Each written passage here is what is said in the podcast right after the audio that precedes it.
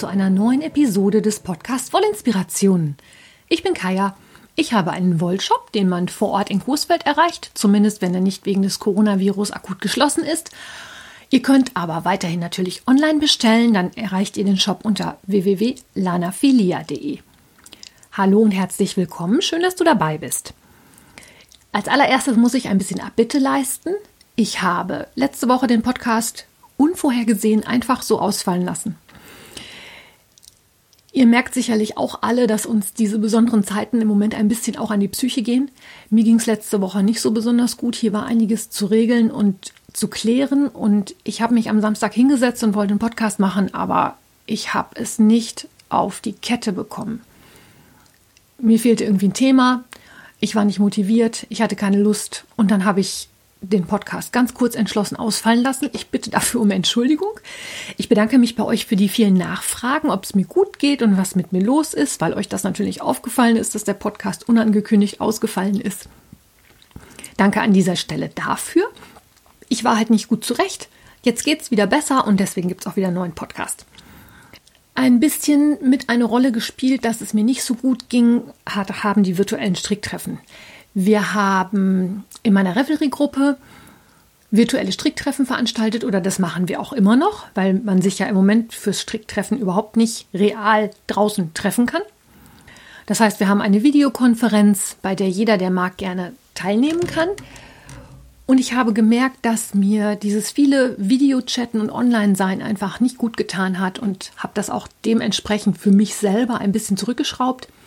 Ihr könnt aber weiterhin fast täglich an den Konferenzen teilnehmen. Ich verlinke euch das natürlich in den Shownotes und ihr seid jederzeit herzlich willkommen. Ja, dann erzähle ich euch noch mal ein bisschen was zu Sock Madness. Die letzte Podcast-Episode kam ja raus, als die erste Runde gerade gestartet war. Da ging es um die Diamond Duality Socken. Das Muster war am Donnerstag rausgekommen und ich war, sage und schreibe, definitiv schon am Montag fertig. Ich bin ja ein bisschen stolz auf mich. Ne? Ich habe das gestrickt aus einer dunkelroten Wollmeise und einem hellgelben Sockengarn von Sietem Ocek, heißt das, glaube ich, richtig ausgesprochen, diesem Garnfärber aus Polen. Ich habe ein Fraternal Sockenpaar gestrickt, das heißt, ich habe die Farben für den zweiten Socken umgekehrt. Das könnt ihr euch dann in den Bildern anschauen, zeige ich euch dann. Also von einem brüderlichen oder auch auf Englisch fraternal Sockenpaar spricht man, wenn man ein Sockenpaar oder eine Socke mit einem Muster strickt und für die zweite Socke das Muster umkehrt. Also ich habe die Hauptfarbe beim ersten Socken das Rot gehabt und beim zweiten Socken das Gelb. Das hatte einen Grund. Ich hatte nämlich ein bisschen Panik, dass mir das Rot nicht reicht. Die Socken haben ein bisschen mehr Wolle verschlungen, als ich gedacht habe. Es ist ja Stranded Colorwork gewesen, das ja auch immer ein bisschen mehr Wolle verbraucht, als wenn man einfach nur in einer Farbe strickt. Und es ist auch tatsächlich so, dass mir beim zweiten Socken vorne an der Spitze die Farbe rot ausgegangen ist. Das heißt, ich habe ein bisschen gepfuscht und mit einem dunkelbraun die letzten fünf Reihen dran gestrickt und anschließend vernäht. Das ist aber bei der Sock Madness erlaubt. Also wenn man mit einer Farbe wenn einem eine Farbe ausgeht, also running out of yarn, darf man mit einer anderen Farbe weitermachen. Genauso wie es auch erlaubt ist, diese Fraternalpaare zu stricken. Also die Farben umzutauschen ist auch jederzeit erlaubt. Mir ist allerdings auch noch ein zweites Missgeschick passiert, was mir erst im Nachhinein aufgefallen ist. Die Moderatorinnen haben es aber sofort gesehen. Der Rundenanfang für den Socken ist natürlich, wie das so üblich ist, immer genau über der Ferse, das heißt auf der Rückseite der Schienbeine, auf der Wadenseite. Das ist mir beim zweiten Socken komplett durchgegangen. Ich habe den ersten komplett richtig gestrickt und beim zweiten hätte ich noch eine, eine Nadel Maschen weiter abstricken müssen, bevor ich mit der Ferse angefangen hätte. Habe ich nicht gemacht. Das hatte zur Folge, dass meine Naht nicht hinten, sondern an der Seite ist und ich habe es dann natürlich auch noch so fotografiert, dass man sehen kann. Da der erste Socken aber richtig war, ist es so, dass bei der Sock Madness sowas als Fehler ehrenhalber durchgeht, also als Honest Mistake. Und demzufolge bin ich trotz des Fehlers eine Runde weitergekommen und auch trotzdem mir vorne das Garn ausgegangen ist. Alles in allem finde ich das Muster sehr schön. Es hat aber für mich einige Nachteile. Der Schaft ist sehr, sehr lang, was bewirkt, dass die übliche Maschenanzahl oben an der Wade sehr, sehr stramm sitzt. Durch das Stranded Colorwork verändert sich auch die Elastizität der Socken und ich hatte auch echt Schwierigkeiten, sie über die Ferse zu bekommen. Der Fuß wird dann in einfarbig gestrickt und da bin ich halt wirklich auf eine ganz, ganz kleine Nadelstärke auf Nadeln 2,0 runtergegangen. Ich durfte aber nicht anpassen, also es ist nicht erlaubt, die Socken dann anzupassen und mit 72 Maschen in glatt rechts, das ist selbst mit Nadeln 2,0 für meine schmalen Füße eindeutig zu viel. Das heißt, ich hatte Socken, die oben zu eng und unten zu weit waren. Und mit diesen Socken habe ich dann am Dienstagabend in meinem virtuellen Stricktreffen, über das ich ja vorhin schon erzählt habe, gesessen und habe gesagt, Mädels, egal was ihr macht, ich werde jetzt erstmal ribbeln, weil erstens passen die Socken nicht und zweitens ärgert mich das mit der braunen Spitze. Mein innerer Perfektionist ist da ja manchmal sehr ausgeprägt und findet das überhaupt nicht gut. Ich kriegte aber von allen Seiten, wie kannst du nur und die viele Arbeit und die kann man doch noch verschenken und ja, wenn ich jemanden hätte, ne? Aber für mich ist es zu weit. Für den Mann wären sie sowohl zu weit als auch zu kurz gewesen. Der hat ja, wie schon öfter mal erwähnt, Schuhgröße 46. Und dann kam die Idee, ja, man könnte die ja auch als Weihnachtsdekoration benutzen, so als Christmas Stockings, Weihnachtsstrümpfe, die zur Deko aufhängen. Da ich aber auch so jemand bin, der nicht unbedingt jede Ecke voll mit Deko hängen hat, war das für mich auch keine gute Idee. Bis dann schließlich eine mir bekannte Strickerin sagte, ach, sie wird die aber wohl auch nehmen. Und dann habe ich gedacht, ja gut, wenn du die nehmen willst, dann ähm, habe ich die ins Paket gesteckt und habe ihr die geschickt.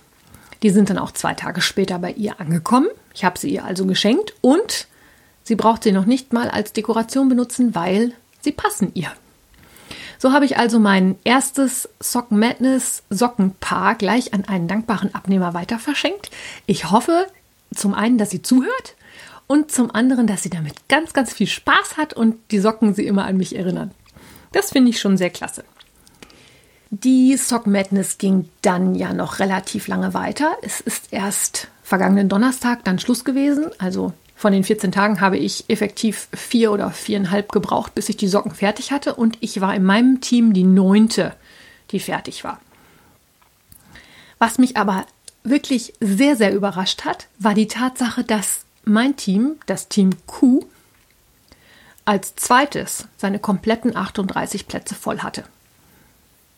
Und zwar schon deutlich vor Toresschluss, irgendwann ähm, am Montag oder Dienstag, bevor die Runde komplett äh, beendet worden ist, war das Team voll. Ich bin ja mal gespannt, ob das so weitergeht. Das setzt natürlich, nein, setzt nicht, das legt die, Maßla das legt die Maßlatte sehr, sehr nach oben. Und ich habe natürlich dementsprechend auch schon, als am Donnerstag die Runde beendet war, ein wenig gehibbelt und gedacht, na gucken wir mal, was jetzt kommt. Am Freitagmorgen kamen dann schon die Spezifikationen für Runde Nummer 2. In Runde 2 geht es schon darum, dass wir von 38 Strickern auf 30 reduzieren. Das heißt, man muss unter die besten 30 kommen oder unter die schnellsten 30, nicht die besten, um dann weiterzukommen. Und am Freitag kamen halt die Spezifikationen, Freitagmorgen, wo dann schon stand, okay, das und das braucht ihr in den und den Mengen. Dann gingen die Spekulationen natürlich schon los. Und nach den Spezifikationen dauert es ja üblicherweise bis zu 48 Stunden, bis das Muster kommt. Das war aber Samstagmorgen schon da. Wisst ihr eigentlich, wann ich jetzt diesen Podcast aufnehme? Ich sitze hier Samstagmittag. Ich sitze auf glühenden Kohlen, weil ich nämlich verdammt nochmal diese Socken auch schon angeschlagen habe. Die heißen Braid a Lot, werden von oben gestrickt und sind dreifarbig. Ich habe mich entschieden für einen rotbraunen Ton als Grundfarbe, damit wird das Bündchen gestrickt. Anschließend bekommen diese Socken einen Latvian Braid. Ich muss jetzt ganz ehrlich gestehen, ich habe es nicht nachgeguckt. Das ist sowas wie eine, also übersetzt würde ich sagen, ist es eine lettische Kette. Latvian, lettisch, ja, nicht litauisch, Latvian, lettisch. Und zwar sind das, wie der Name schon sagt, Strickarten aus dem Baltikum, bei denen sich ein Strukturmuster nach außen bildet, das ein Zickzackmuster bildet. Ich habe das bisher noch nie gestrickt, habe mich dann vorhin da dran gesetzt, habe Videotutorials geguckt, habe mir PDF-Tutorials ausgedruckt, habe das Internet befragt und habe das dann nach Anweisung gestrickt. Ich verlinke euch das Projekt natürlich auch in den Shownotes. Also nach dem Bündchen kommt diese Latvian Braid, sieht total schick aus, ist nicht so schwer zu stricken, wie es aussieht, ist nur friemelig. Aus dem einfachen Grund, die werden zweifarbig gestrickt, damit man diese Zacken sehr schön sehen kann. Die kann man sicherlich auch einfarbig stricken, aber in zweifarbig sehen sie natürlich noch viel spektakulärer aus. Und der Trick an der ganzen Sache ist, dass die Fäden nicht wie üblich hinter, sondern vor der Arbeit geführt werden. Und das hat zur Folge, dass man die Fäden nicht irgendwie gescheit über die Finger führen kann, weil die Fäden auch immer verkreuzt werden. Je nachdem, ob die Zacken in der Kette nur nach rechts oder nach links gucken sollen. Erst wird, werden die Fäden dann nur von unten genommen für eine Runde und dann nur von oben. Und für die andere Richtung halt genau umgekehrt. Das habe ich inzwischen schon gelernt. Ich bin mega stolz auf mich, dass ich das hingekriegt habe. Ich hatte das bewusst, glaube ich, noch nie gesehen, finde es aber mega spektakulär und sehr, sehr spannend. Mich stört halt ein bisschen, dass es natürlich ewig dauert, weil man mit den Fäden sehr viel rumhantiert. Die Fäden werden auch permanent gegeneinander verdreht, das heißt, die Garnknäule verdrehen sich auch gegeneinander. Wenn man dann in die andere, die zweite Runde strickt, ist es so, dass man die Fäden in die andere Richtung verkreuzt und sich demnach das ganze Getüdel auch wieder auflöst. Aber wenn man mit 72 Maschen in der Runde strickt und die Fäden 72 Mal miteinander verdreht, kriegt man keinen Faden mehr aus dem Knoll gezogen, weil das so verdreht ist. Ja, ich habe mich dann ein bisschen beholfen. Ich habe nach der Hälfte dann mal alles auseinandergedreht, die zweite Hälfte nochmal in die eine Richtung gedreht und dann bei der zweiten Runde die erste Hälfte in die andere. Da hatte sich das Tüdel dann wieder aufgelöst. Ich hoffe, ihr versteht jetzt überhaupt, was ich euch erzähle. Ansonsten guckt euch mal an, wie die gestrickt werden. Und das ist mein Stand der Dinge jetzt Samstagmittag. Ich habe diese erste Latvian Braid erledigt. Das nächste, was jetzt kommt, ist ein Stranded Colorwork Muster mit so ein bisschen Leoparden-Look. Danach kommt nochmal so eine Latvian Braid in die gleiche Richtung. Und anschließend wird nur noch in einer Farbe gezopft. Also nur noch in der Hauptfarbe, in dem Kupferton. Für das Leopardenmuster habe ich mir ein helles Gelb und ein dunkles Grün ausgesucht. Ich glaube, das sieht ganz schick aus. Wie gesagt, ich verlinke euch das Projekt, guckt euch das mal an. Ich finde es wahnsinnig spannend. Es sieht unheimlich interessant aus. Es wird noch viel Gezopfe geben und wahrscheinlich auch noch viel Gefluche. Aber ich bin jetzt schon mal so weit, dass ich aus dieser Anleitung auch schon mal gelernt habe, wie man eine Latvian Braid strickt. In der Zwischenzeit, während ich auf das neue Pattern oder die neue Anleitung für die Sock Madness gewartet habe, habe ich natürlich am Jakobstuch weiter gestrickt. Das Tuch wird von innen gestrickt. Inzwischen auf zwei langen Nadeln, weil man in jeder zweiten Runde zwölf Maschen zunimmt. Das sind also wirklich schon inzwischen unheimlich viele, viele, viele, viele, viele Maschen. Ich bin nämlich schon in Runde 82 oder so. Das Projekt hat inzwischen das sogenannte Sackstadium erreicht. Das heißt, ich kann die Nadeln gar nicht mehr so lang glatt ziehen, dass man noch ein komplettes Bild davon sehen kann. Es ist also inzwischen auch sehr schwierig geworden, da ein Foto von zu machen. Was ich aber fotografiert habe, ist das Bild von der Jakobsmuschel. Bei dem Tuch ist es so, dass mehrere Jakobsmuscheln gestrickt werden, die durch rechts verschränkte Maschen und linke Maschen so eine schöne Struktur bekommen, mit bestimmten Zunahmen und so Wiederholungen, die da gemacht werden. Und rechts und links von, dem, von den Muscheln gibt es so eine Art Wellenmuster. Das ist so ein Lace-Muster, das wird mit Umschlägen und Zusammenstricken gearbeitet. Ich finde, es ist sehr lacig. Ja, es ist auch eigentlich nicht mein Stil, nein, aber es ist eine strickerische Herausforderung und denen stelle ich mich im Moment unheimlich gerne, weil mich das vom Kopf her einfach von dem Ganzen, was hier im Moment in Deutschland und auf der ganzen Welt mit der Corona-Pandemie läuft, ein bisschen ablenkt. Wenn ich meine Birne dann auf sowas konzentrieren muss, dann hört das Gedankenkarussell auf mit dem Kreisen. Und deswegen finde ich das für mich im Moment sehr hilfreich. Für mich dürfen die Strickprojekte im Moment so kompliziert sein, wie es gerade nur irgend geht. Naja, zu kompliziert dann auch nicht. Irgendwann verliere ich die Lust. Jetzt werden wir erstmal sehen, wie es mit den Socken weitergeht. Dann habe ich in dieser Woche noch eine richtig nette Geschichte gelesen. Und zwar bin ich darüber bei Twitter gestolpert. Ich möchte euch gerne einen englischen Baron vorstellen. Und zwar Fitzroy James Henry Somerset, den jüngsten Sohn von Henry Somerset. Henry Somerset war der fünfte Duke of Beaufort. Und der arme Fitzroy als jüngster Sohn war natürlich für die Militärkarriere vorgesehen. Der ist geboren im Jahr 1788 und hat gelebt bis 1855. Da ist er im Krimkrieg verstorben. Im Krimkrieg war er Oberbefehlshaber über die britischen Truppen. Was ich euch aber eigentlich erzählen möchte, ist, dass unser Fitzroy Somerset im Jahr 1815 an der Schlacht von Waterloo teilgenommen hat. Und in dieser Schlacht von Waterloo hat der arme Fitzroy einen Arm verloren. Jetzt fragt ihr euch sicherlich, was das jetzt alles mit Stricken zu tun hat. Bei dem Thema Arm könnte vielleicht so der eine oder andere schon eine Idee haben.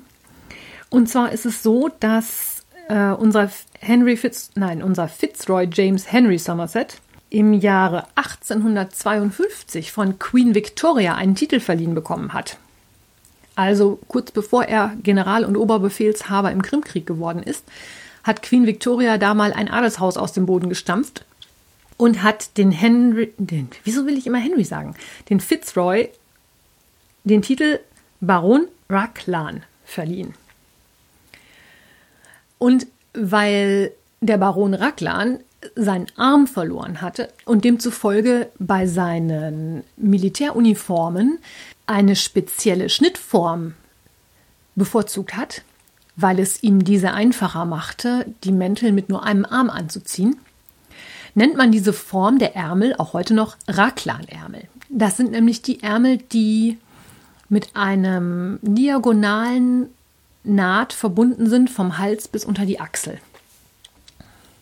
Kennt ihr sicherlich, jetzt wisst ihr nämlich auch alle, was das mit dem Stricken zu tun hat die sogenannte Rachlan-Konstruktion oder Rachlan oder ich weiß jemand, wie man das gescheit richtig ausspricht. Ich habe es jetzt ehrlich gesagt nicht recherchiert. Ich höre oft Rachlan, ich höre auch Raglan. Ich bin nicht ganz sicher, was da richtig ist. Ich bin mir sicher, irgendjemand von euch weiß das und demzufolge werdet ihr mir das sicherlich mitteilen. Also, Fitzroy James Henry Somerset, Baron Raglan. Rachlan, Raglan, wie auch immer. Ich kann mir auch schlecht vorstellen, wie sich das britisch-englisch aussprechen würde. Ihr werdet mir das schon erzählen. Ich bin mir ganz sicher. Das so als kleine Fun-Fact-Geschichte mal am Rande fand ich sehr interessant.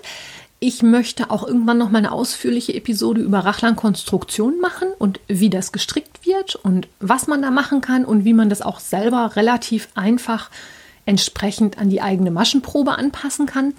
Das sprengt aber heute, glaube ich, meinen Rahmen, weil so lange Episode wollte ich heute mh, mm, ausnahmsweise mal nicht machen. Auch wenn ihr letzte Woche keine gehabt habt. Anstelle dessen habe ich nämlich noch einen richtig schönen Buchtipp für euch. Ich habe mir ein Buch bestellt im örtlichen Buchhandel. Die liefern nämlich per Post noch aus. Und zwar heißt das Buch Die Himmelsscheibe von Nebra. Die Autoren sind Harald Meller und Kai Michel.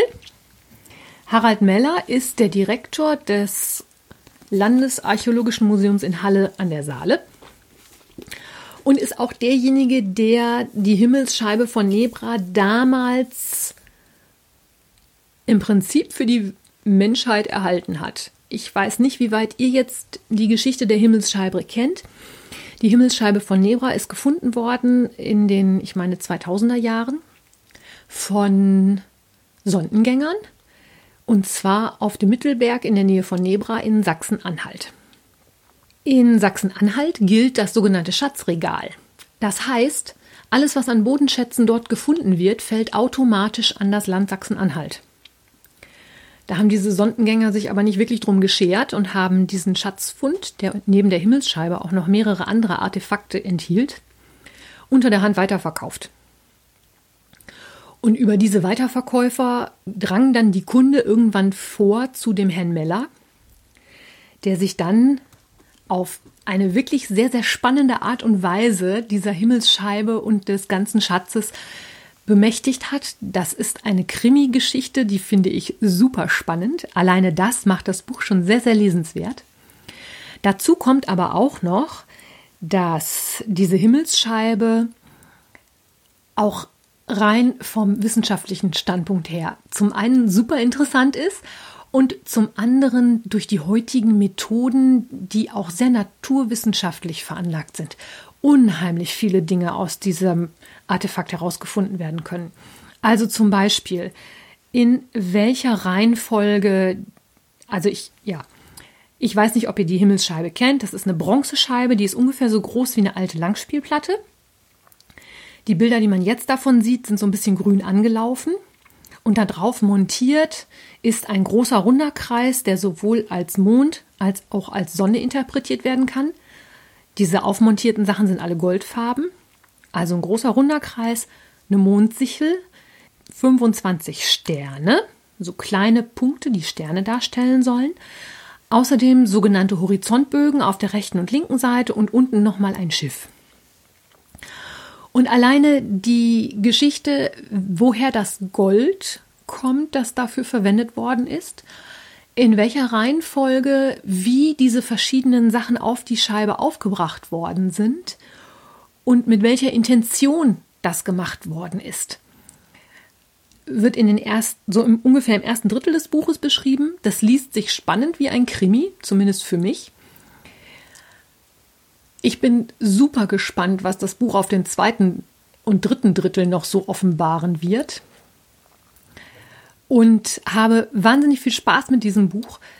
Es sind Fotos enthalten, es sind Zeichnungen enthalten, ein ganz ausführliches Literaturverzeichnis. Und wer wie ich gerne astrologische Geschichten liest und auch ein bisschen kriminaltechnisch interessiert ist, wird bei dem Buch ganz sicherlich auf seine Kosten kommen. Ich habe das Buch schon relativ lange auf meiner Wunschliste gehabt. Das ist schon vor, ich glaube, zwei, drei Jahren erschienen, kostete als Hardcover 25 Euro oder tut es das immer noch. Aber es gibt jetzt inzwischen eine Paperback-Ausgabe. Das ist so ein Softcover, kostet auch immer noch 16 Euro. Aber bei der Aufmachung, die da betrieben worden ist, finde ich das absolut gerechtfertigt. Also man hat vorne und hinten nochmal Karten aufgebracht. Es sind Fototeile enthalten. Und ich finde natürlich super spannend, dass der Harald Meller, der diese Scheibe damals quasi für das Land Sachsen-Anhalt und damit auch für den Rest der Menschheit wieder zurückgewonnen hat, dass der natürlich auch an dem Buch beteiligt ist. Man bekommt also wirklich Informationen aus allererster Hand. Vielleicht interessiert das den einen oder die andere von euch auch.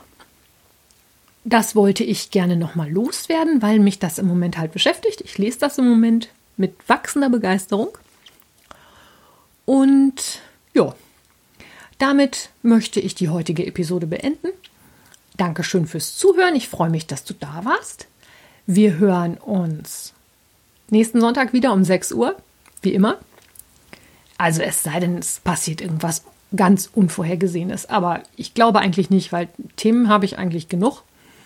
Ihr dürft aber natürlich trotzdem weiterhin eure Wünsche und Anmerkungen loswerden. Ich verlinke euch in den Shownotes natürlich alle wichtigen Projekte und alle Arten, wie ihr mich erreichen könnt. Ich wünsche euch einen schönen Sonntag. Bis dahin, alles Liebe, eure Kaya.